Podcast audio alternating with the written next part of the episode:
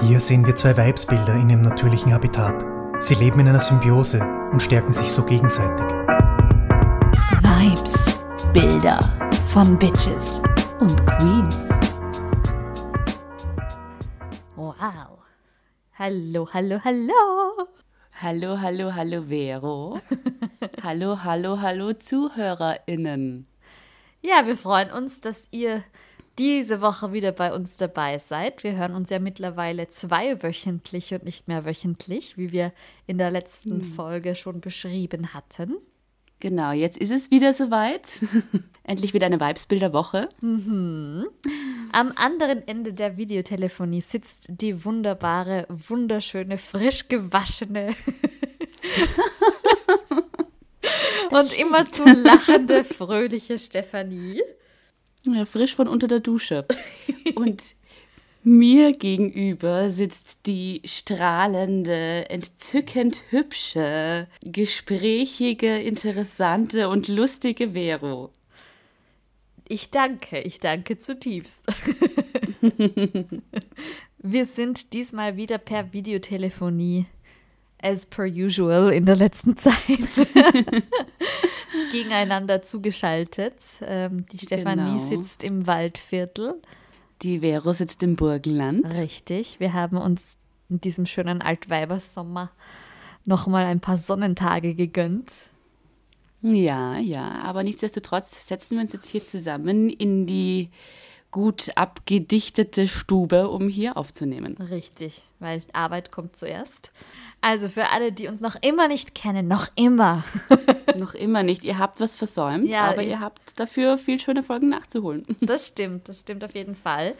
Wir sind Nona nicht die Vibesbilder. Wir stellen hier jede zweite Woche eine Frau, eine Person mit Sternchen vor, die in der Historie vielleicht ein bisschen untergegangen ist, die im eurozentralen Weltblick vielleicht ein bisschen an den Rand gerutscht oder gar nicht vorgekommen ist oder im, im Geschichtsunterricht nie richtig beschrieben oder vorgestellt wurde. Und das wollen wir hiermit nachholen. Und vor allem möchten wir die Biografien auch so vorstellen, dass man sich einen richtigen Menschen drunter vorstellen kann und sowohl die bitchige Seite als auch die queenige Seite einer Person hervorholen. Das ist sehr, sehr schön beschrieben, finde ich. Das war eine der besten Beschreibungen bisher. naja, weil es ja meistens nicht gerade so ist, dass ein Mensch immer nur gut und ein anderer Mensch immer nur böse ist. Und die eine weiß jeweils nicht, was für eine Biografie ihr vorgestellt wird oder die andere genau. vorbereitet hat. Ich weiß jetzt nicht mehr, wie ich den Satz begonnen habe, aber es wird schon irgendwie Sinn machen. Wir das, überraschen uns. wir überraschen uns und wahrscheinlich hast du vergessen, wie du den Satz begonnen hast, weil du schon so aufgeregt bist. Ja, weil diesmal. Wer heute drankommt. Genau, genau, weil diesmal brauche ich nur zuhören und reagieren. Wie schön ist das? Sollen wir einfach direkt starten mit der Biografie? Ja, ich bin schon mit einem sehr leckeren Kaffee bewappnet. Ich wurde schon mit selbstgemachten Apfelkuchen verwöhnt. Wir können starten. Mesdames et Messieurs, nun zum Porträt eines Frauenzimmers, einer Weibsperson, einer Everstochter. So, liebe Vero, wir besuchen heute einen Kontinent, wo wir bisher noch gar nicht waren. Wirklich, da bleibt uns ja nicht mehr viel über. Ja, was glaubst du denn, was uns dann noch überbleibt? Mm, Australien? Ja. Oh, liebe Grüße an die Sophie wieder mal. ja, liebe Grüße an die Sophie. Ich habe bei, bei dieser Folge noch an einer anderen Stelle auch an sie denken müssen. Ui. Sie soll das nicht persönlich nehmen. Ich meine eine bestimmte Stelle. Sie wird eh wissen, welche. Nicht die ganze Biografie. Um Gottes Willen, nicht die ganze Biografie. okay. Es geht nach Australien. Zeitlich bleiben wir jetzt im 20. Jahrhundert. Das heißt, wir reisen eigentlich gar nicht so weit zurück. Mhm. Und wir begeben uns ein weiteres Mal in das Genre True Crime. Oh. Hm. Zunächst aber muss ich einmal mehr eine Triggerwarnung aussprechen. Es wird in der folgenden halben Stunde um systematische Kindesmisshandlung gehen und Gehirnwäsche. Und wenn diese Themen dich eventuell retraumatisieren könnten oder bei dir etwas auslösen könnten, dann solltest du die Folge und die nächste halbe Stunde nicht alleine hören, sondern besser in Begleitung. Oder skippen eine halbe Stunde Oder skippen, rein. halbe Stunde skippen, genau. Unser Vibesbild heute ist nur in ihrer eigenen Vorstellung oder in ihren eigenen Augen eine Queen. Ansonsten würde ich sie jetzt eher nicht als Queen bezeichnen. Beziehungsweise auch in den Augen ihrer Follower ist sie eine Queen. Ein Instagram-Star. Es ist ein Instagram-Star, genau, aus dem 20. Jahrhundert. Nein. sie hat keine Insta-Follower, sondern sie hat Real-Life-Follower. Oh mein Gott, das geht. Das geht, denn es geht um Anne Hamilton Byrne.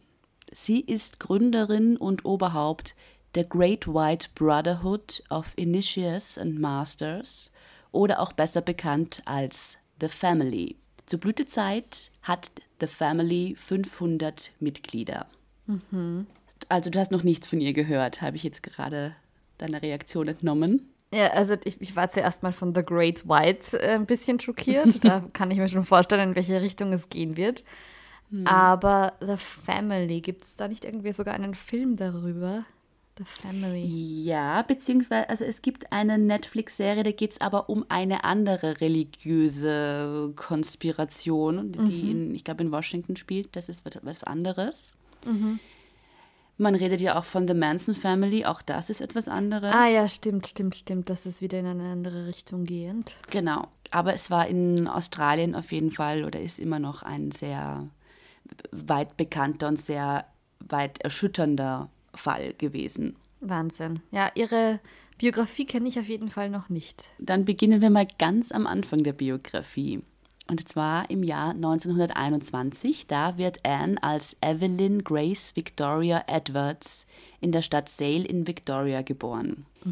Die Verhältnisse, in denen sie aufwächst, sind sehr schlecht. Die Eltern sind bei weitem keine Traumeltern, das muss man einfach mal so sagen. Und ihre Kindheit ist sehr hart. Evelyn ist das älteste von sieben Kindern.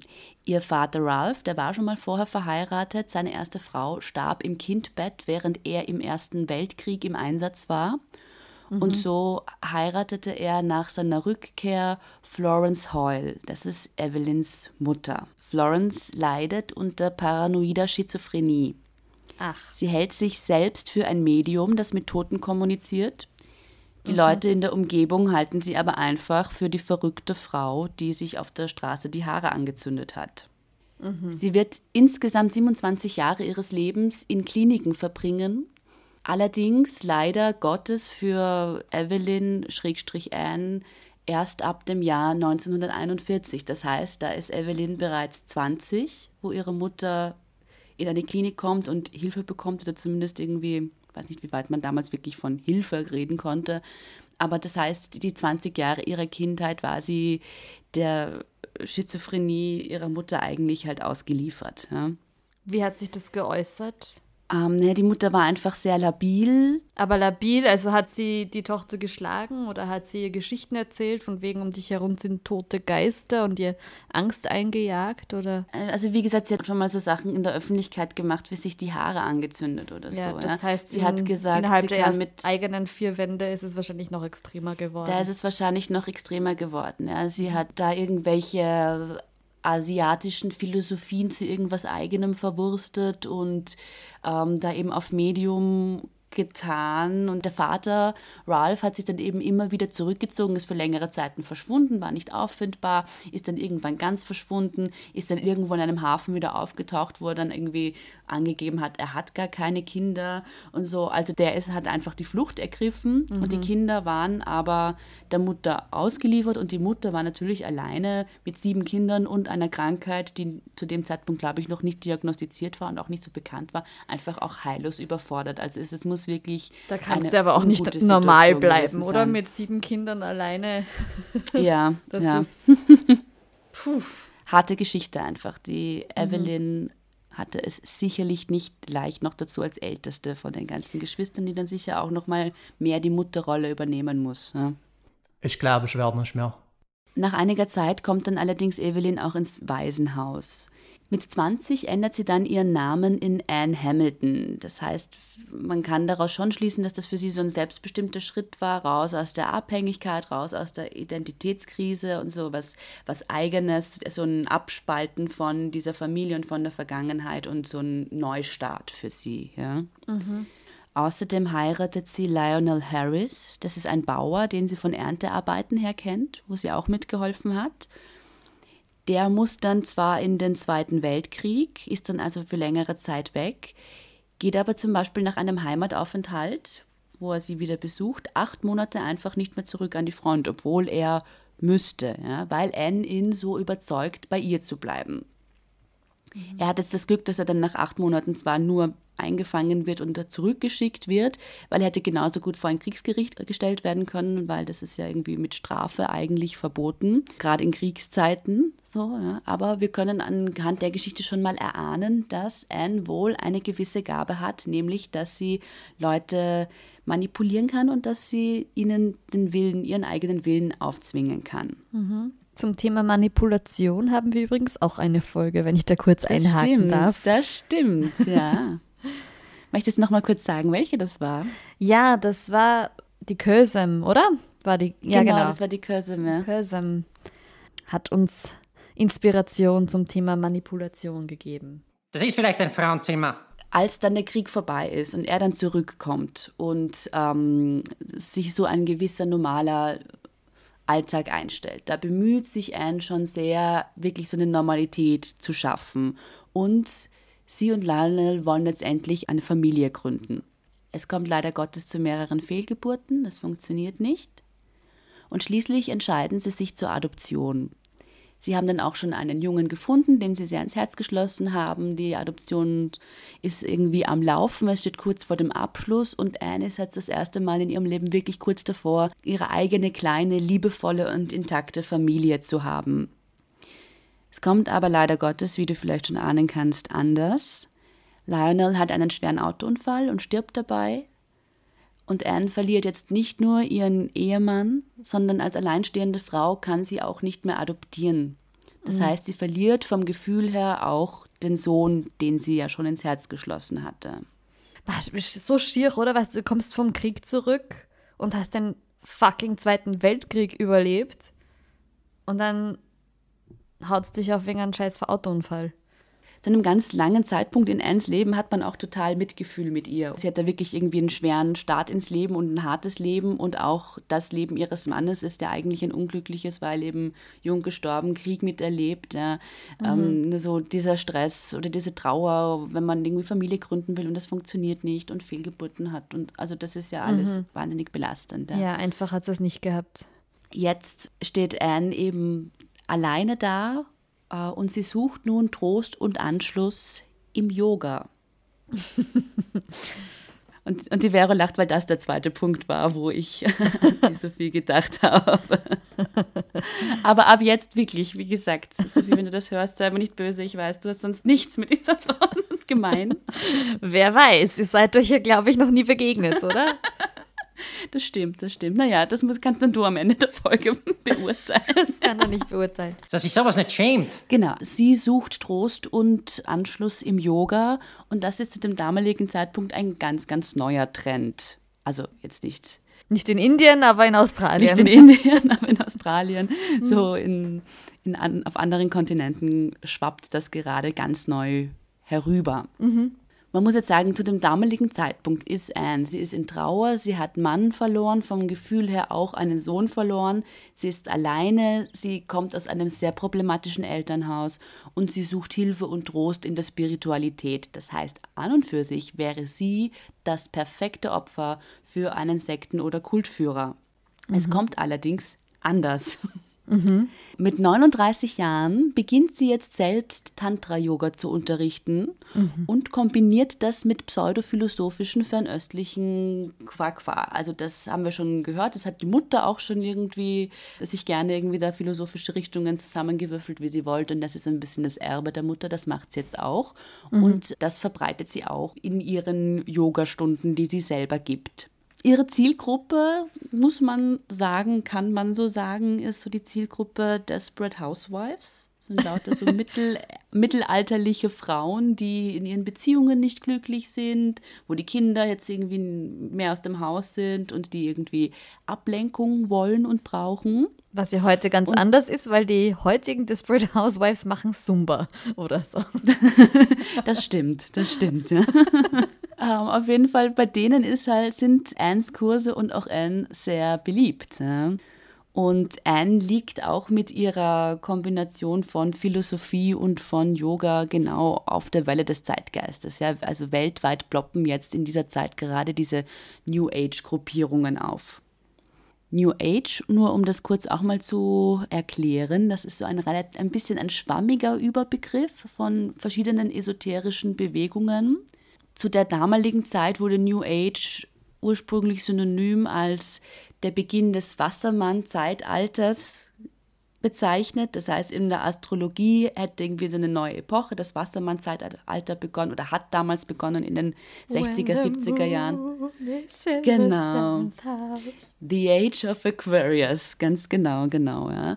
Und mit diesem Start ins Wassermann-Zeitalter, das wurde synonym mit New Age benutzt, diese Begriffe, das Astrologische da relativ bald aber dann auch rausgefallen, waren in der Protestbewegung eben weit verbreitet und das Ganze lässt sich auch ein bisschen dadurch erklären, dass das Feeling damals gerade so in der Mitte vom Kalten Krieg, das war halt sehr endzeitig und es war irgendwie Atomwaffen, alle haben aufgerüstet. Das heißt, mhm. die Leute hatten Angst, sie hatten Angst vor Weltuntergang und wenn irgendwas kam, was einem Lösungen angeboten hat und wenn das auch in anderen Welten oder in anderen spirituellen Ebenen war, dann wurde das eigentlich relativ freudig angenommen und darum haben diese New Age-Gruppierungen und Gruppen so geboomt zu dieser Zeit.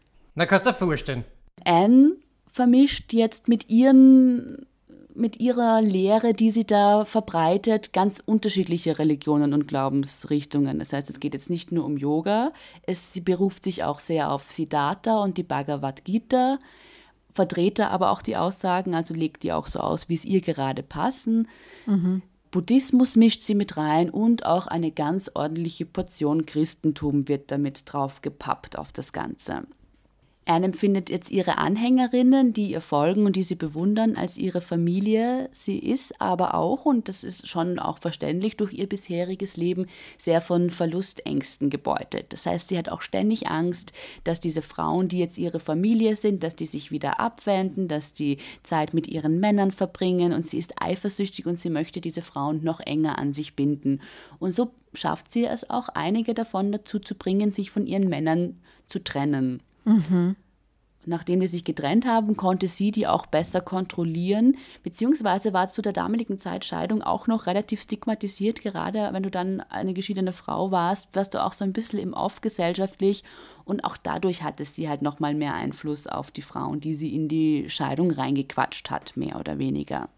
Anne hat aber auch noch Größeres vor dieses Grüppchen von diesen Yogi-Muttis, das reicht ihr jetzt dann irgendwann auch nicht mehr aus. Sie möchte wirklich, sie möchte ernst genommen werden und sie möchte noch mehr Anhänger, AnhängerInnen, mehr Strahlkraft. Weil du gerade AnhängerInnen gesagt hast, heißt das, sie will jetzt Männer auch dazu nehmen oder bleibt sie noch bei vorrangig weiblichen Mitgliedern? Na, sie sucht schon eigentlich auch ziemlich dezidiert nach Männern. Mhm. Also als Ganzes möchte sie ihre Kreise erweitern. Auch Frauen sind ihr weiterhin willkommen natürlich. Mhm. Aber sie möchte schon auch, dass dieses Ansehen von außen größer wird. Darum sucht sie jetzt gerade eher so in die Akademikerrichtung. Ah. Sie mhm. möchte angesehene Männer, die was zu sagen haben, die ein Standing haben und die intelligent sind. Die möchte sie jetzt für ihren Kult begeistern. Und sie findet so einen angesehenen und intelligenten Mann auch, nämlich in einem gewissen Dr. Rainer Johnson. Der ist Akademiker, Physiker sogar und Autor am Queen's College. Jetzt ist natürlich nicht so einfach, einen Physiker und Wissenschaftler und einen Mann, ja, eben einen Mann der Wissenschaft mit New Age Shit irgendwie einzufangen. und das muss halt als Ganzes irgendwie schon ganz gut geplant sein. Und Anne recherchiert relativ lange dafür. Sie befragt Freunde und Mitglieder ihres Kultes, die auch an diesem College sind oder dort Kontakte hin haben. Ach, sie wollte ganz genau diesen einen Mann haben. Sie hat sich gedacht, der ist Mhm. cool, den will ich haben und jetzt setze ich alles dran, dass der irgendwie Genau, zu mir sie kommt. hat das wirklich geplant. Ja? Also sie hat dann eben die Leute in ihrem Umfeld, die eben auch an diesem College waren, ausgefragt und darauf angesetzt. Sie hat angeblich sogar mit dem Gärtner von Johnson geschlafen, um Informationen zu bekommen. Das ist wieder sehr Desperate Housewives. Und als sie dann genug Informationen beisammen hatte, geht sie eines Abends zu ihm, läutet an und sagt etwas in die Richtung wie Dr. Johnson, Sie kennen mich nicht, aber ich kenne Sie. Und dann erzählt sie ihm alles, was sie über ihn herausgefunden hat, all die Informationen, die sie eigentlich als Fremde überhaupt nicht wissen kann und sagt halt, dass sie die irgendwie in, in spirituellen Zwischenwelten oder so gesehen hat oder gehört hat. Ja? Und sie erzählt ihm auch von einer bevorstehenden Indienreise, von der sie wusste, weil das war ja schon geplant. Und sie sagt aber, bei dieser Indienreise wird seine Frau krank werden und er nicht. Und tatsächlich kriegt die Frau die Ruhe. Und von da an ist er überzeugt, Anne ist der Messias. Aha. Lucky guess. Auf jeden Fall ist er sehr fasziniert von ihr. Eventuell ist er vielleicht, hat, verliebt er sich auch, das weiß man nicht. Auf jeden Fall, er bewundert sie und er bemitleidet auch ihr Schicksal, dass sie ihm auch alles erzählt, ihre ganze Geschichte. Sie übertreibt aber auch. Also ich meine, das, ihr Leben war sowieso schon tragisch genug, finde ich, aber sie übertreibt er eben maßlos. Sie erzählt dann, dass sie bei diesem Autounfall, wo ihr Mann gestorben ist, auch drei Kinder verloren hat. Setzt da überall nochmal so ein, so ein Schäufelchen mit drauf. Alter. Heute klingt das natürlich auch nochmal irgendwie schräger, wenn ein Physiker auf so Esoterik-Sachen reinkippt, weil das ja eigentlich Welten sind, die heute komplett getrennt sind, Esoterik und Wissenschaft. Da, zu dem damaligen Zeitpunkt war es aber so, dass die Metaphysik noch wissenschaftlich untersucht wurde. Also da kam das gerade erst so auf. Das war halt auch irgendwie eine Theorie und da wurde erst so langsam noch irgendwie versucht zu beweisen, was bei Metaphysik alles irgendwie stimmt und was nicht. Und erst danach kam dann raus, okay, Metaphysik hat jetzt wirklich mit Physik nichts zu tun. Von nun an bezeichnet sich Anne selbst als nichts weniger als die Reinkarnation von Jesu Christi. Der hat bei seinem ersten Aufenthalt auf Erden wohl nicht alles irgendwie so ganz zu seiner Zufriedenheit erledigt und ist jetzt wiedergekommen und zwar in Form von Anne. Johnson stellt jetzt Anne auch seinen Kreisen vor und nicht wenige sind halt auch fasziniert von ihr und auch überzeugt von Anne. Das heißt, es, ihr Plan geht auf. Sie bekommt mehr Mitglieder und mehr auch wirklich im Medizin-Wissenschaftsbereich angesehene äh, Menschen als Mitglieder. Jetzt ist natürlich die Frage, warum so viele gebildete Leute, sage ich jetzt mal, die da eigentlich vielleicht schon etwas in die Richtung auch gehört haben, warum da so viele drauf reinkippen. Auch da muss man jetzt ein, ein Beispiel bringen, das Annes Talent zur Dramaturgie und zur Dramatik unterstreicht. Ja? Es gab das Ritual des Clearings. Da wurden, das, das hat neue Mitglieder betroffen. Da ging es darum, um die alten Erfahrungen, das alt, den alten Ballast aus den neuen Mitgliedern zuerst eben rauszuklären, bevor man dann irgendwie da in diese neue Gruppe aufgenommen wird. Und da wurden die Mitglieder unter LSD-Einfluss gesetzt, in einem fensterlosen Raum gebracht. Dort haben sie eine Zeit lang alleine gewartet. Da haben die Drogen dann auch schon so zu wirken begonnen. Und plötzlich, aus dem Nichts heraus, wurde die Tür aufgerissen. Und dort stand Anne in langen, wallenden, weißen Gewändern und hinter ihr ein Eimer mit Trockeneis. I mean, she knew how to make an entrance, I guess. so trete ich eigentlich auch immer auf. So hat mich die Vera überzeugt mit ihren Podcast. Genau. Sie hat jetzt also inzwischen genug einflussreiche Mitglieder, die ihr, die ihr hörig sind, Die Frage ist jetzt nur, genug wofür eigentlich? Bis zu diesem Zeitpunkt war jetzt die Geschichte jetzt noch nicht so verwerflich. Natürlich waren Drogen im Spiel und so, aber es kam jetzt zu keinem großen Verbrechen. Es waren irgendwie, es war alles auf einer gewissen Freiwilligkeit. Es war natürlich eine sehr schräge Geschichte und äh, ist nicht ganz, nicht ganz koscher. Jetzt wird es aber richtig abgründig. Mhm. Denn was Anne all die Zeit wirklich als einziges unbedingt wollte, das waren Kinder. Und sie selber kann sie nicht kriegen, also zwingt sie andere. Richtig? Einen abgründigen Riecher hast du, meine liebe Vero. Woran das nur liegen mag. Und zwar zwingen, das ist jetzt die Frage wie, da gibt es nämlich ganz unterschiedliche Möglichkeiten. Es ist jetzt so, dass gut die Hälfte ihrer AnhängerInnen im medizinischen Bereich tätig ist. Ja? Mhm. Und somit hat sie dann schon Möglichkeiten, sich Zugang zu Geburtenstationen in Krankenhäusern und so zu verschaffen, beziehungsweise dort auch Leute wirklich sitzen. Sie, sie, sie hat die Leute Babysnatchen geschickt. Ja. Oh, damn. Oh, damn. Je nach Situation unterschiedlich. Ja? Also zum Beispiel jetzt bei alleinstehenden Teenagermüttern, wo sich dann auch irgendwie niemand drum gekümmert hat. Da waren einfach ganz schnell ein paar Dokumente gefälscht und schon mhm. war das Kind bei ihr. Es ist auch so, dass teilweise Kultmitglieder ihr freiwillig die Kinder die eigenen schenken.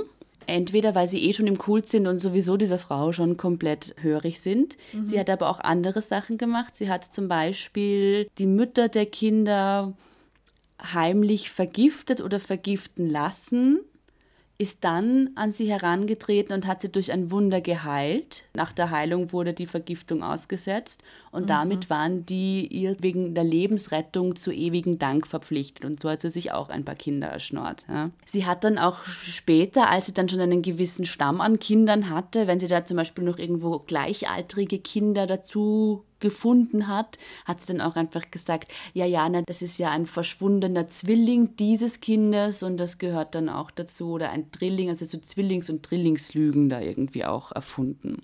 Und sie sammelte im Laufe der Zeit 28 Kinder zusammen. Und alle diese Kinder glauben, dass Anne ihre leibliche Mutter ist. Oh damn. Was hat sie mit den Kindern gemacht? Na, pass auf, pass auf. Die Theorie von ihr war, dass Mitte der 80er Jahre die Apokalypse kommt und alles außer ihrem Heimatort oder da, wo sie halt wohnt mit dieser Family, dass das alles zerstört wird und dass dann diese Kinder die neue Menschheit aufbauen. Und da kommt jetzt auch, was du ganz am Anfang gleich angemerkt hast, nämlich der rassistische Background mit rein. Es ging um die White Brotherhood. Es waren lauter weiße mhm. Kinder. Sie hat die auch nach dem Vorbild der Familie Trapp hergerichtet und gestylt. Ach. Sie hat den Kindern die Haare Wasserstoff blondiert. Die Burschen hatten alles so einen Topfschnitt und die Mädchen alle irgendwie lange Haare. Die waren sehr altmodisch angezogen. Die Mädchen in so rosa Rüschenkleidern und die Buben mit so blauen Rollkragenpullovern und so. Also wenn man da zum Beispiel jetzt The Family und äh, diese White Brotherhood und so googelt, man findet wirklich extrem gruselige Fotos von diesen Kindern. Wie sind die aufgewachsen? Also auch so ganz typisch miteinander singen und äh, Bibelverse und in dem Fall auch Zitate-Verse, weiß ich nicht.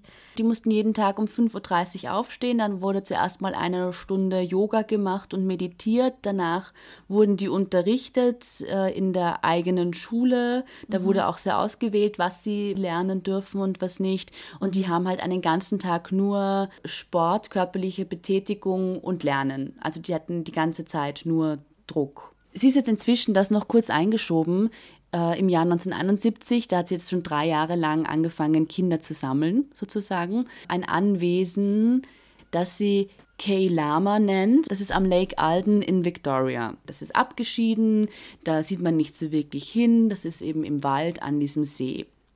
Anne hat jetzt eben ganz viele Kinder um sich herum gesammelt, aber sobald die da sind, ist Anne eigentlich gar nicht mehr so richtig daran interessiert. Sie selbst wohnt jetzt auch gar nicht in diesem Keilama, sondern ein paar Kilometer entfernt in einer Wohngegend, wo sie mit ganz vielen anderen Kultmitgliedern äh, wohnt. Und um diese Kinder kümmern sich jetzt die drei Aunties. Das sind auch Kultmitglieder, drei Frauen aus dem Kult, die von Anne in den Sachen Erziehung instruiert wurden. Alles, was sie an Erziehungsmaßnahmen machen sollten, das stand alles in Mummys Book. Das ist ein schräger Name auch dafür, was es gewesen ist, weil was da drinnen stand, muss richtig, richtig hart gewesen sein. Wenn sie etwas angestellt hatten, wurden sie sehr hart bestraft, sie wurden brutal geschlagen oder teilweise sogar mit Wasserfolter zum Reden gebracht, also dass ihre Köpfe in Wassereimer gesteckt wurden. Mhm. Und wenn, man, wenn sie rausgezogen wurden, wurden sie dann wieder die Sache gefragt, wo ist das und das? Und wenn sie es nicht wussten, halt wieder eingetaucht. So ja. richtige Foltermethoden halt. Richtige Foltermethoden. Und Anne war zwar oft nicht da und oft nicht live dabei, aber sie hat diese Aunties immer sehr ermutigt zur Brutalität und es ihnen auch aufgetragen. Mhm. Und diese Aunties haben dann auch später gesagt, dass sie ja nur befolgt haben, was ihnen gesagt gesagt wurde. Also es ist tatsächlich irgendwie so, wie das dann teilweise nachher so bei, bei Prozessen nach dem Zweiten nach dem Weltkrieg Holocaust, so, ja, ja, genau, dann sagt, ich habe ja nichts gemacht, ich habe ja nur das eine Ding gemacht, was mir aufgetragen wurde. Also dieses Gefühl von Schuld und Verantwortung wurde den Antis da auch irgendwie total genommen. Ne? Mhm. Teilweise hat zum Beispiel auch dann die Anne am Telefon gesagt, ja, sie müssen jetzt die Kinder schlagen und sie sollen den Telefonhörer näher hinhalten, damit sie am Telefon das besser hören kann, wie die Kinder schreien und weinen. Ja. Mhm. Und, und auch das ist eine extreme Straftat. Die Kinder wurden auch unter Drogen gesetzt. Die haben teilweise mit unter acht Jahren LSD bekommen. Mhm. Und entweder ohne ihr Wissen haben sie es untergemischt bekommen oder sie wurden gezwungen, es zu nehmen, um tagelang andauernde Riten über sich ergehen zu lassen und bei denen gequält zu werden. Und Anne hat die Kinder auch hungern lassen. Sie hat selber einen Magerwahn gehabt und nur schlank ist perfekt. Und um die Welt vor der Apokalypse zu retten, muss die Taille so und so schlank sein. Ne? Mhm. Und sie hat das Essen von den Kindern portionieren lassen es gab nur zwei Mahlzeiten am Tag und eine bestand aus ein paar Stücken Obst und die andere aus Gemüsebrühe. Also diese Kinder hatten ständig und immer Hunger. Mhm. Anne hatte eben selber diesen Magerwahn, beziehungsweise zu diesem Zeitpunkt hatte sie auch schon sehr, sehr viele Schönheits-OPs hinter sich. Also sie hatte da echt auch irgendwie so für sich ein Thema mit Aussehen. Und das hat sie halt den Kindern komplett übergestülpt. Und diese Kinder haben halt wirklich Hunger gelitten. Ne? Mhm. Und in der Pubertät wurde dann vor allem den Mädchen eingeredet, dass sie abscheulich sind, dass sie schmutzig sind und dass alles Sexuelle grauslich und wäh und verachtenswert ist. Mhm. Dieser ganze Horror dauerte insgesamt beinahe zwei Jahrzehnte lang. Und es ist jetzt nicht so, dass jetzt niemand in der Umgebung was gemerkt hätte oder nichts aufgefallen wäre, aber Anne und die Aunties, die waren immer sehr gut vorbereitet. Die Kinder mussten unter anderem jeden Tag üben, was sie sagen, ganz genau, wenn sie zum Beispiel mal von der Polizei befragt werden. Und die Kinder hatten auch wahnsinnig große Angst vor der Polizei, denn ihnen wurde gesagt, dass die Polizei totalitär ist, dass die Kinder vergewaltigen und dass die Anne und die Aunties die Kinder ja nur beschützen vor der Polizei, weil die Polizei der eigentliche Feind ist. Mhm. Außerdem haben die Kinder überhaupt nicht irgendwie so einen Überblick gehabt. Ein Mädchen wurde zum Beispiel einmal befragt und die wurde gefragt, ob sie immer denn genug zu essen bekomme und sie hat gesagt, ja, weil sie einfach nicht wusste, was ist denn genug Essen, wie viel Essen bekommt man denn als Kind. Dass man irgendwie isst, bis man satt ist oder so, das war halt ein Konzept, das ihr völlig fremd war. Darum hat sie da auf die Frage auch nicht einfach antworten können. Hm. Mhm.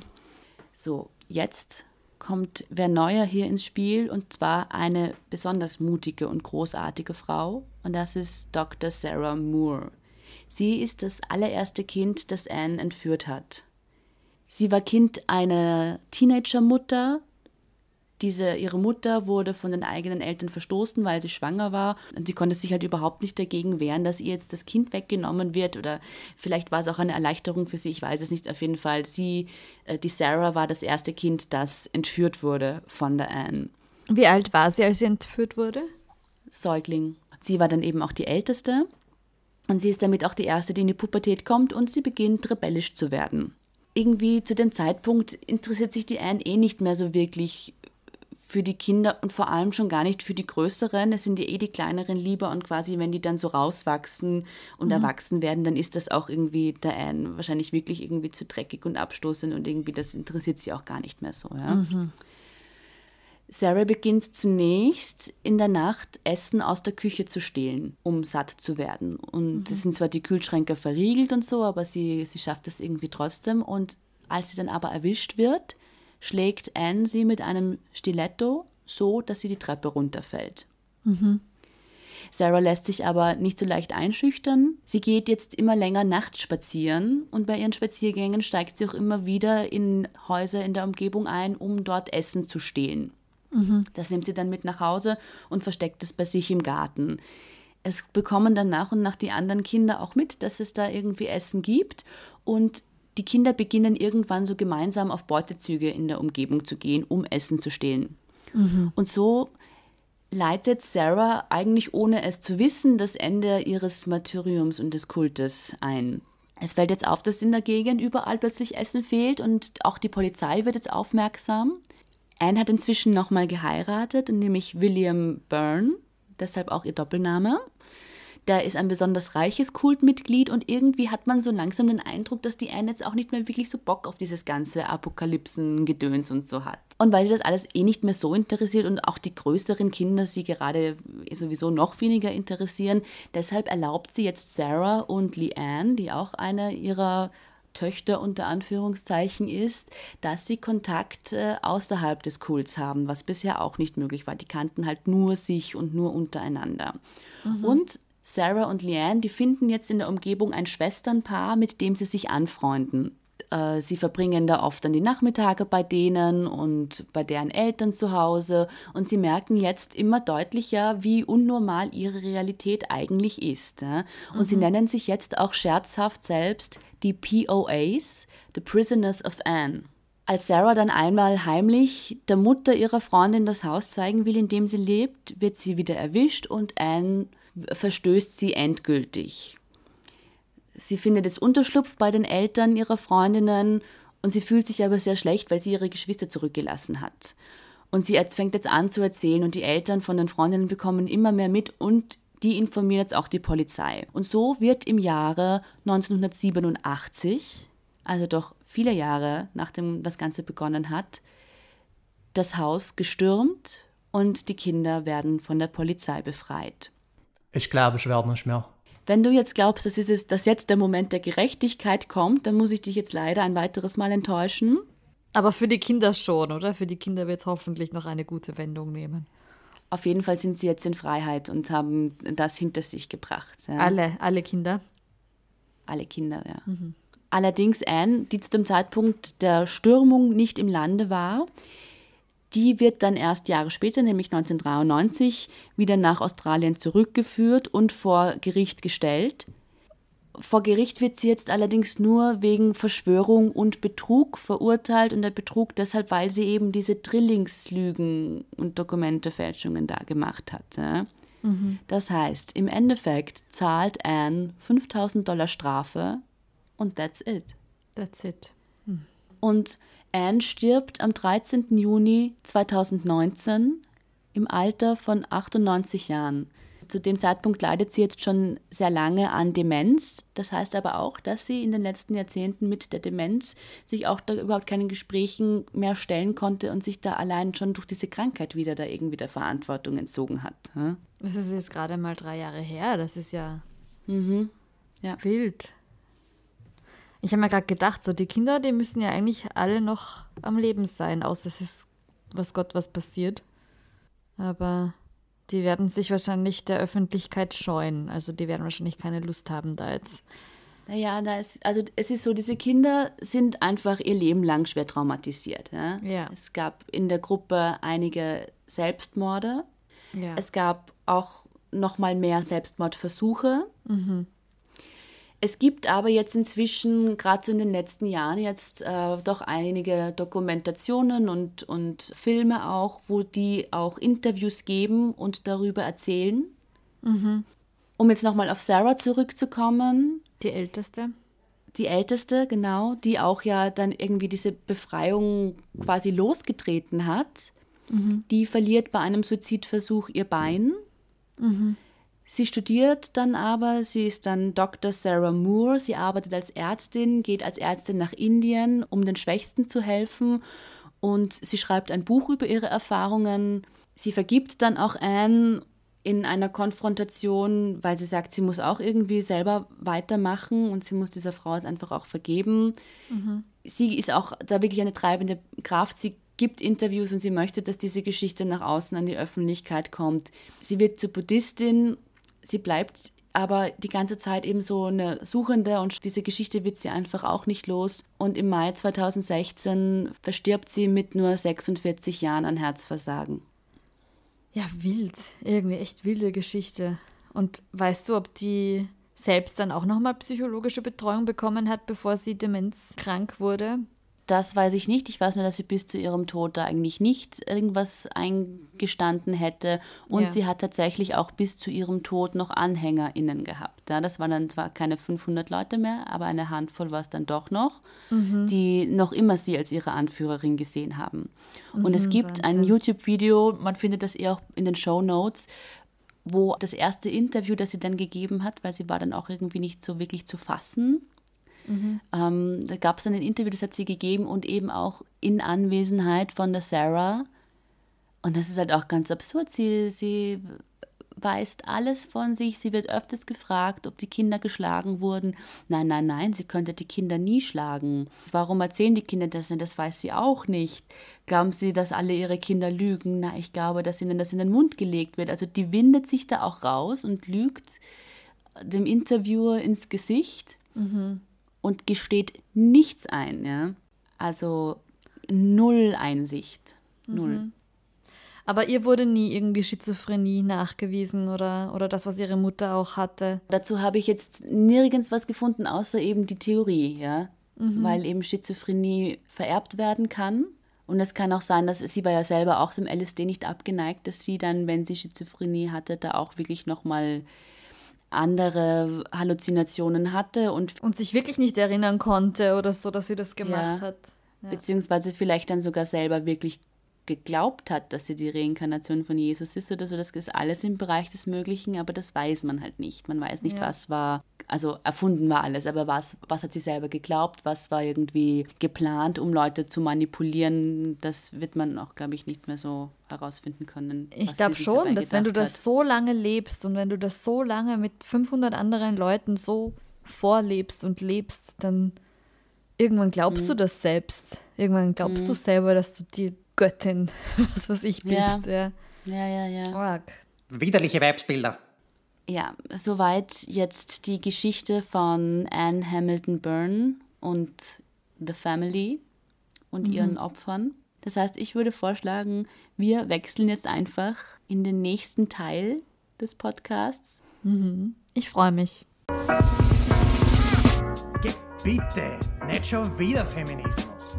Ja, vielen Dank für die Biografie von vorhin, liebe Stefanie, war super spannend. Und im zweiten Teil werden wir uns, wie vorhin schon beschrieben, kurz über das Thema Sekten unterhalten. Der Unterschied zwischen einer Sekte und einem Kult ist vorrangig der, dass eine Sekte aus einer Form von Religion heraussprießt. Beim Kult ist es eben so, dass du nicht eine Religion als Basis haben musst, sondern da ist es eigentlich fast immer so, dass du einen Kultführer hast, einen Anführer oder eine Anführerin. Die sind eben auch durch Überzeugungen gekennzeichnet, die von der Gesellschaft nicht sanktioniert werden. weil Sekten gibt es ja von bis. Also da gibt es furchtbare Sekten wie die, die uns du gerade vorhin vorgestellt mhm. hast. Aber das, was bei uns nicht als legale Religion unter Anführungszeichen als Religion anerkannt mhm. ist, gilt dann eigentlich auch schon als Sekte. Und das Wort mhm. Sekte war eigentlich früher oft ohne negative Konnotation behaftet, sondern war einfach nur beschreibend. Und mittlerweile hat sich das einfach über die Geschichte verändert, dass sowohl ein Kult als auch eine Sekte einen sehr negativen Beiklang haben. Berechtigterweise, ja weil du es vorher eben gemeint hast, äh, du hast jetzt The Family eben auch erklärt als Sekte, dadurch, dass sie sich ja da an Religion anhält. Ich habe jetzt vorher immer wieder Kult gesagt, weil sie so wild zusammengestohlen hat aus unterschiedlichen Religionen. Da war ich dann nicht sicher mit dem Begriff Sekte. Mhm. Also wenn ihr euch jetzt beim Hören einfach nur denkt, so na ja, stimmt, eigentlich wäre das der Beschreibung nach, wäre sie eine Sekte. Warum hat die Stefanie vorher Kult gesagt? Das war, weil ich mir da selber einfach nicht so sicher war. Es ist wahrscheinlich die Trennlinie auch nicht immer so einfach. Genau. Genau, also sie ist ja wirklich zu einer Kultführerin geworden mhm. und ich glaube, ich weiß gar nicht, ob es in der englischen Übersetzung nicht einfach nur das Wort Cult auch öfter verwendet wird in dem Moment, wo es halt gefährlich wird. Mhm. das, was man bei uns als Sekte bezeichnet, sind ja auch Religionsgruppen, von denen wir zum Beispiel wissen, dass sie mhm. existieren. Oder ich glaube, in Österreich gibt es zum Beispiel auch Adventisten. Mhm. Die müsste man eigentlich rein legalerweise auch als Sekte bezeichnen, ja. weil sie nicht eine offizielle Kirche sind. Und in dem Moment, wo du eine offizielle Kirche bist, bist du aber eine Religion. So. Genau, genau. Und die Adventisten bzw. andere Sekten wie die Zeugen Jehovas oder so, die sind ja auch dem Christlichen verbunden. Ne? Also die haben das Christliche quasi dann nochmal weiterentwickelt, weil es ihnen nicht streng genug oder sonst was ist. Ne? Ja, wobei bei den Zeugen Jehovas auch nochmal da irgendwie eine Problematik auftaucht, weil die in einem sehr stark unterscheiden von dem Christentum, obwohl sie es als Basis haben, weil die sich ja, glaube ich, von dem apostolischen Glaubensbekenntnis trennen. Ich schaue jetzt nur gerade, was irgendwie auch Beispiele sind. Also auf einer Webseite, die wir auch in den Shownotes wieder angeben, steht zum Beispiel auch drinnen, dass die Schiiten und die Sunniten beispielsweise auch Sekten sind, die beide aus dem Islam hervorgingen, mhm. die sich aber sehr gegenüberstehen und den jeweils anderen als die nicht wahrhafte Religion bezeichnen. Und ja. als Beispiel für einen Kult könnte man zum Beispiel eben das annehmen, was uns das Beispiel, was uns gerade die Stefanie gebracht hat, oder ein ganz klares Beispiel für einen Kult ist der KKK oder ähm, die Osho-Bewegung wird hier auf dieser Webseite auch als Beispiel für einen Kult mhm. angegeben. Mhm. Das ist so der Unterschied. Im Grunde kann man ja eben auch sagen, dass zum Beispiel jetzt in der frühchristlichen Zeit das Christentum auch eine Sekte des Judentums war, weil es ja aus dem Judentum heraus entstanden ist und dass sich das erst später zu einer Religion weiterentwickelt hat. Genau, und das Wort an sich Sekte heißt ja, glaube ich, Denkschule oder so, oder kommt zumindest aus dem Form Genau, Schule beziehungsweise heraus. kommt von Sekta und das bedeutet so Richtung, Richtlinie. Ja. Echt? Was sie alle aber miteinander vereint, was eben recht interessant ist, weil die Stefanie uns von einem ich nenne es jetzt mal Kult erzählt hat, der sich selbst als The Family bezeichnete, ist eben, dass sie ein starkes familiäres Zusammengehörigkeitsbewusstsein haben. Mhm. Und vielleicht kann ich damit auch gleich überleiten zum nächsten Thema. Ja, sehr, sehr gerne, sehr gerne. Denn die Stefanie wird uns jetzt beschreiben, warum Leute denn überhaupt zu Sekten übergehen und warum sie Kulten folgen. Egal bei welcher Hilfsseite man jetzt schaut, wo sich zum Beispiel Angehörige von Sektenmitgliedern informieren können oder so, es wird überall als erstes gesagt, man darf dem Irrglauben nicht aufsetzen, dass es nur labile Menschen sind, die da in diese Fallen geraten können. Das mhm. heißt, es kann irgendwie schon mhm. jedem passieren, der auch vielleicht einfach gerade eine Phase der Orientierungslosigkeit hat oder der sich gerade irgendwie einsam fühlt. Es kann auch Leute erwischen, die eigentlich gut im Leben stehen und es gut meistern, einfach nur weil da gerade auf eine, eine Problemstellung, die sie selber empfinden, eine passende Antwort auftut. Ja, das ist schon mal irgendwie mhm. etwas, wo man gefangen wird. Voll. Na, kannst du dir vorstellen auch je nachdem, wie, wie schlau und wie groß diese Sekte schon geworden ist, gibt es ja teilweise, glaube ich, auch ganz wilde Tricks, wie sie Leute finden und wie sie eben auf die Leute zugehen. Gehirnwäsche ist natürlich mhm. ein Thema. Aber da gab es doch auch, ich glaube, selbst in Wien irgendwo mal diese, diese Stresstests, die sie angeboten haben, irgendwie auf offener mhm. Straße, um dann den Leuten zu beweisen, wie sie gestresst sind, echt, okay. Genau, dass du ein ruhigeres Leben brauchst und dann komm doch mal vorbei und dann zahlst du 100 Euro und dann helfen dir ein bisschen ein stressfreieres Leben zu haben und dann hast du irgendwann mal ein längeres Gespräch und echt so, so Eizahl per Ei, so Stück bei Stück läufst ja. du dann hinein und irgendwann einmal wird der halt quasi dein größtes ähm, Manko aus deiner Kindheit herausgezogen, mhm. so aus der Nase halb. Irgendwie kommen sie dann drauf und dann sagen sie dir erst einmal, wie furchtbar ist dein ganzes Leben mhm. und ähm, dann wird dir halt gesagt auch oft einmal, ja, und wenn du dich uns anhängst, dann machen wir alles wieder. Ja. dann machen wir jetzt alles wieder gut für dich. Und ich rede natürlich jetzt vorrangig von Sekten, die problematisches Verhalten ja. auf und mhm. anweisen. Oft spielt er auch Geld mit, also dass sie ja. den Leuten irgendwie Geld abknöpfen. Das, das, ist auch ganz oft. Oder du brauchst diese und diese Bücher und diese und diese Unterlagen und diese und diese Kurse und so. Auch so wird den Leuten ja irgendwie das Geld aus der Tasche gezogen. Ich habe jetzt vorbereitet die vier Punkte der, der Anwerbung quasi oder wie Sekten mhm. sich ihren Mitgliedern annähern. Und zwar ist das eben als Punkt 1 mal die Anwerbung dann die Einführung in die Heilslehre und das Einbinden in die Gruppe danach. Und danach kommt es halt zur Entfremdung und zur Isolation von der Umwelt. Das ist ja eben auch immer ein Punkt, dass man dann zum Schluss einfach die eigenen Familien keinen wirklichen Zugang mehr zu den Leuten finden. Das heißt, wenn wir jetzt mal die Anwerbung genauer anschauen, die Sekten sind ja oft irgendwie Spezialisten eben im Erkennen von Schwächen oder von Unsicherheiten, wenn die halt irgendwo merken, okay, da gibt es jetzt irgendwie Bedürfnisse und da gibt es irgendwie offene Fragen in dem Leben der Menschen, ist es immer ein sehr guter Punkt, um da irgendwie mhm. einzuhaken und da die eigene Heilslehre damit irgendwie an den Mann oder an die Frau zu bringen. Vor allem ist es auch wahrscheinlich ein ich fühle mich verloren und dort fühle ich mich aufgehoben. Und welcher Mensch hat sich im Leben noch nicht irgendwann mal verloren Genau, genau. Gefühlt? Aber das passiert eben auch nicht von heute auf morgen. Also man rennt ja nicht, auch nicht darum und sagt, ich suche eine Antwort, ah, da ist jetzt irgendeine, ach, die nehme ich gleich irgendwie, sondern das ist ja schon ein stufenweiser Prozess, ja. Und ein ganz bewusster, ganz bewusster Step by Step, ja es geht dann den Sektenmitgliedern oft von Beginn an einfach darum, neue Mitglieder zu werben. Das heißt, ein Gespräch oder eine Diskussion, wollen sie sich mit uns mal über die Bibel unterhalten oder sowas. Ja? Das ist jetzt nie zweckfrei und mhm. da geht es nie um die wirkliche Auseinandersetzung, sondern da ist immer die Absicht dahinter, schon Leute anzuwerben und die vielleicht irgendwie diese neue Theorie denen näher zu bringen. Es geht ja immer sehr darum, ein Vertrauensverhältnis mhm. aufzubauen und darum, Ängste abzubauen, die es zum Beispiel jetzt schon gibt, weil man hatte schon bei Sekten, die man schon kennt, hat man schon eine vorgefertigte Meinung und die versuchen sie halt irgendwie wieder abzubauen und sagen, ja, wir wissen eh, man sagt über uns das und das, aber in Wahrheit und ähm, kommt dann irgendwie mit Informationen, die man auch nicht so einfach nachprüfen kann. Mhm. Und es ist auch gerade eben in diesen ersten Gesprächen oder prinzipiell auch in dieser Anfangsphase ein ganz wichtiger Punkt, dass da so eine, so eine Überdosis an Zuwendung und an Aufmerksamkeit den Leuten entgegengebracht werden. Also die werden halt wirklich umworben. Und wenn du dann zum Beispiel ein Mensch bist, der sonst eher einen kleineren Freundeskreis hat oder keinen Freundeskreis hat oder schwer irgendwo Anschluss findet und dann kommst du in so eine Gruppe von Leuten, die dir zuhören, die mit dir Sachen unternehmen wollen, die mit dir diskutieren wollen, ne?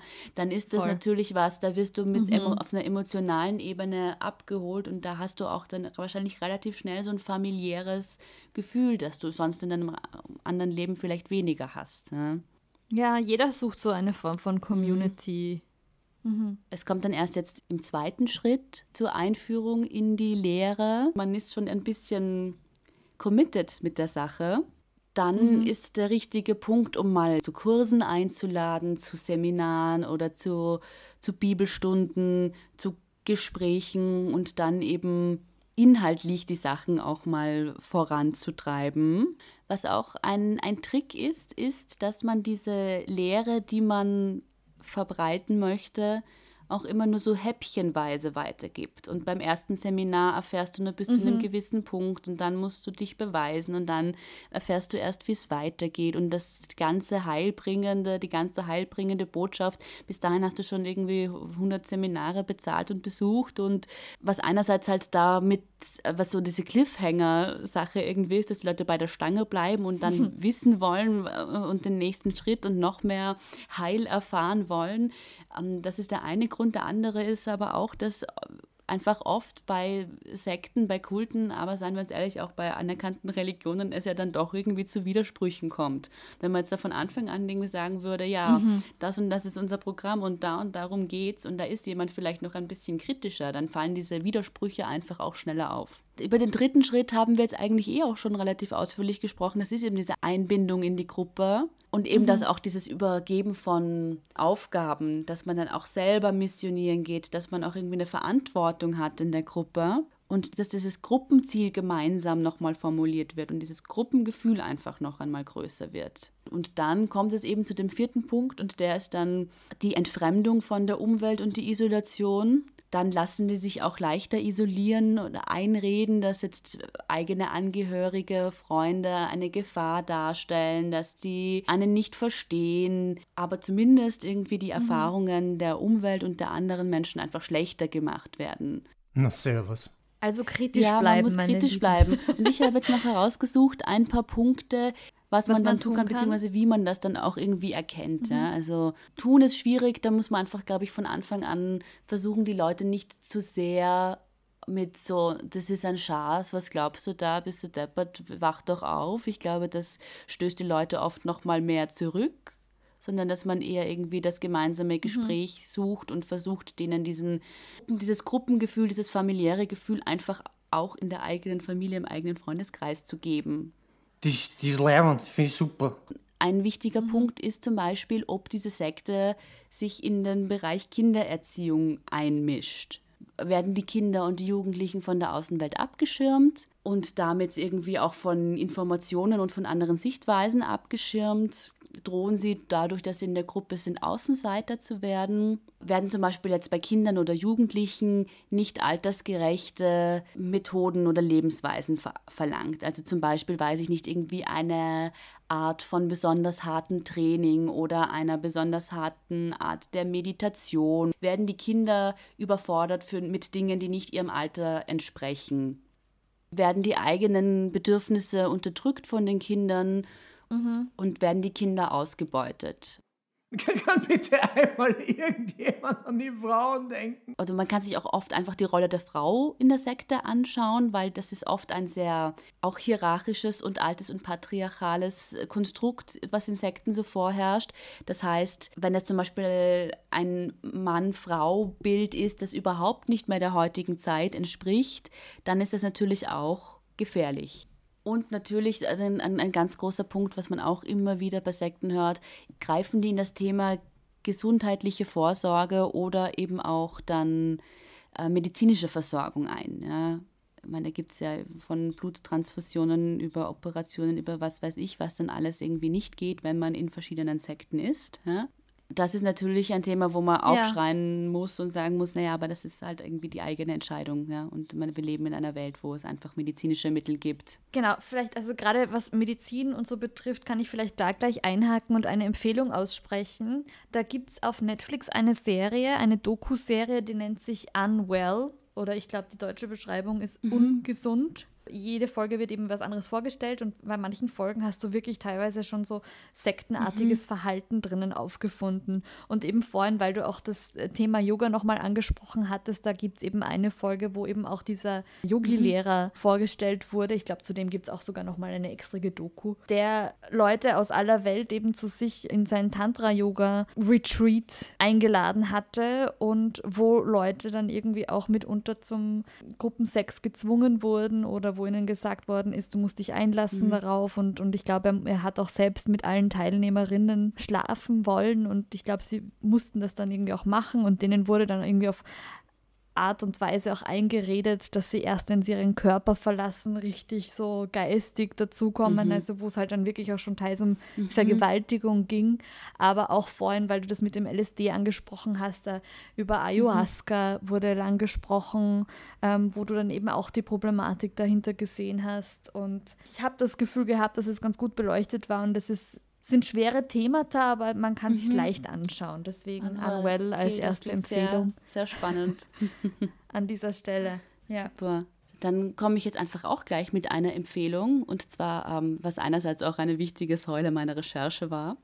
Es gibt eine schöne Podcast-Produktion, die heißt Sekte und Kulte im Namen des Bösen und da werden Folge für Folge verschiedene Kulte und Sekten sehr genau vorgestellt und beleuchtet, teilweise auch bis zu drei Folgen pro Sekte.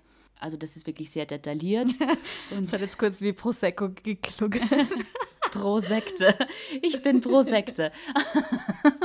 Widerliche Weibsbilder. Ja, es ist eine, eine, eine sehr schöne Podcast-Produktion mhm. und es erklärt auch ganz schön immer wieder, wie Leute dann es schaffen, so charismatisch zu sein, dass sie Leute an sich binden oder sich eben auch Leute an jemanden anderen binden lassen. Cool. Klingt nach einem sehr spannenden Podcast. Ich glaube, der kommt bei mir gleich auf die Liste. Und inzwischen sind wir ja eh schon so in der popkulturellen Betrachtungsweise des Themas drinnen und da möchte ich gerne an die Vero übergeben, die sich mit Film und Serien beschäftigt hat, wo das Thema auftaucht.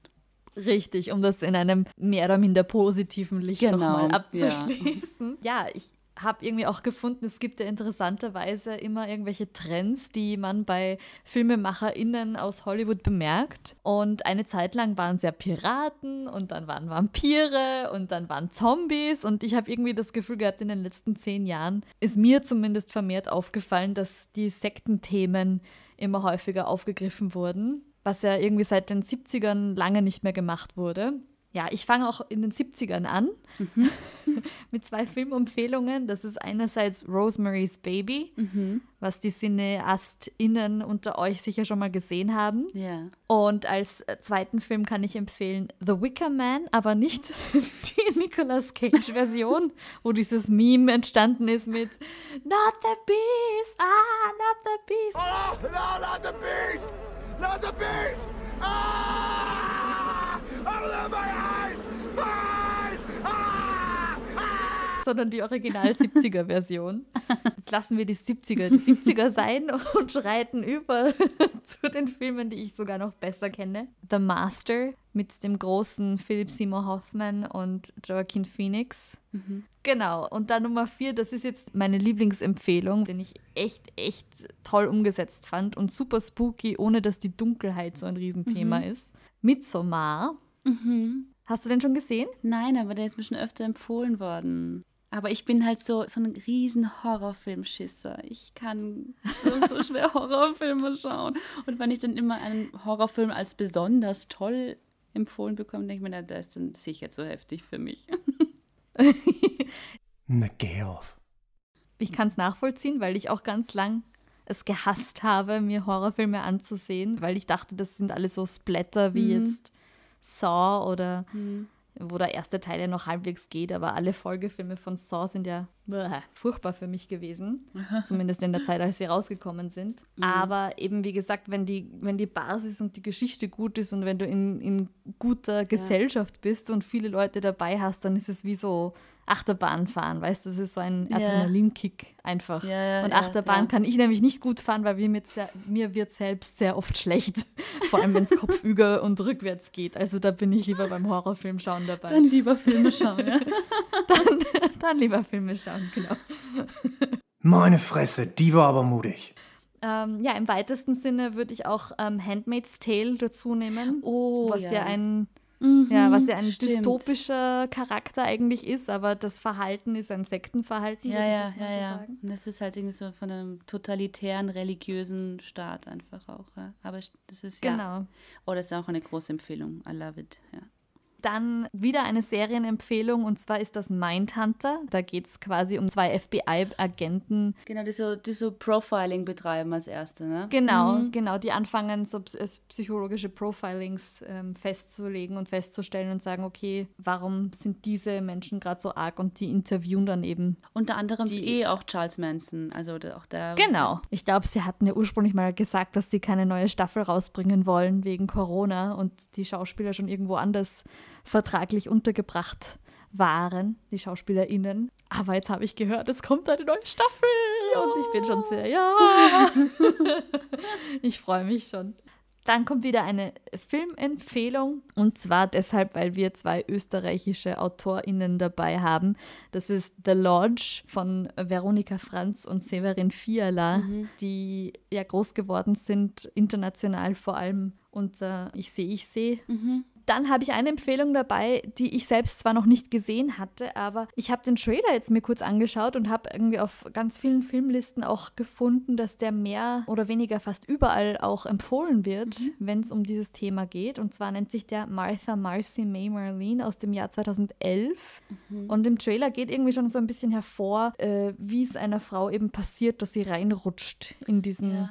Kult. Okay, spannend, ja. Dann haben wir Eyes Wide Shut, ein Kubrick-Film. Und ja, abschließen werde ich mit Nummer 10 Once Upon a Time in Hollywood, weil es auch ein bisschen mit Humor mit reingeht. Ja. Also ent, ähm, ja, es ist nicht historisch korrekt. Das auf jeden Fall nicht. Ja. Das ist ja auch so typisch Tarantino Ja. einfach, dass er historische Fakten verdreht und Genau. äh, ähm, Oder weiß ich ja. nicht, in anderen Filmen auch äh, äh, historische, sehr bekannte Figuren auf einmal anders sterben lässt oder eben nicht sterben lässt. Genau. genau. Das tut der eben hier auch. Ich spoilere nichts, aber es geht eben auch um Sharon Tate, Mhm. die ja mit eine der Opfer war von dem äh, Charles Manson. Mhm. Und Charles Manson in diesem Film hat zwar nur eine ganz kurze Szene, aber es ist witzigerweise genau derselbe Schauspieler, der eben auch bei Mindhunter Charles Manson ah, spielt. Okay, lustig, ja. Ich habe noch kurz eine kleine Empfehlung zum Ra also Empfehlung. Ich habe da auch noch mal kurz was beizutragen und zwar haben wir ja eine wunderschöne Playlist Bitches and Queens auf Spotify zu finden, wo schon viele tolle Songs sind, die auch irgendwie alle immer mit den Folgen verwoben sind. Diesmal habe ich jetzt ein bisschen länger überlegt, was für einen Song ich denn da mit draufnehmen soll. Hatte tatsächlich auch kurz überlegt, es gibt äh, von Charles Manson tatsächlich Songs, wo ich mir dachte, das würde zumindest zum Sektenüberthema passen. Irgendwie wollte ich dann aber die Sachen von ihm nicht unbedingt teilen und verbreiten. Und außerdem, Warum nur? Ja, erstens, erstens, weil er äh, eben ein Monster ist, wie du vorher schon gesagt hast, und zweitens auch, weil es ja ein Vibesbilder-Podcast ist und ich dann doch lieber ein Vibesbild auf die Liste packen wollte. Und deshalb habe ich mich jetzt entschieden, The Family von Nina Simone, auch wenn das thematisch gar nichts mit The Family zu tun hat, um die es in meiner Folge ging, aber es ist die Namensgleichheit, The Family, darum Nina Simone. Cooler Beitrag. Ja, dann leiten wir aber jetzt über zu unserem Abschlusspunkt. Unsere Hinweise und Infos. Ja. Und zwar könnt ihr uns unterstützen, wenn ihr weiterhin coole Folgen von uns hören wollt. Einerseits, indem ihr uns liked, indem ihr uns abonniert, indem ihr uns weiterempfiehlt. Das ist ganz wichtig. Sagt Ja. euren Freunden, Bekannten, Verhassten, Geliebten, was auch immer, egal wie ihr zu ihnen steht, Hauptsache, Hauptsache, sie hören hören sich unsere uns. Folgen an. Wir haben außerdem eine Instagram-Seite und die heißt vibesbilder.podcast und da könnt ihr uns auch folgen, unsere Bilder liken. Darüber könnt ihr uns natürlich auch PNs schicken und Nachrichten schreiben, wenn ihr Fragen habt oder Lob. Alle Tipps und alles, was wir äh, erwähnt haben, findet ihr auch in den Show Notes in der äh, Podcast-Beschreibung. Und dann gibt es natürlich auch die Möglichkeit, uns einzeln anzuschreiben. Das geht am besten per E-Mail und zwar unter Stephanie mit f at vibesbilder-podcast.com oder an mich. Ich bin die Vero. Vero at vibesbilder-podcast.com.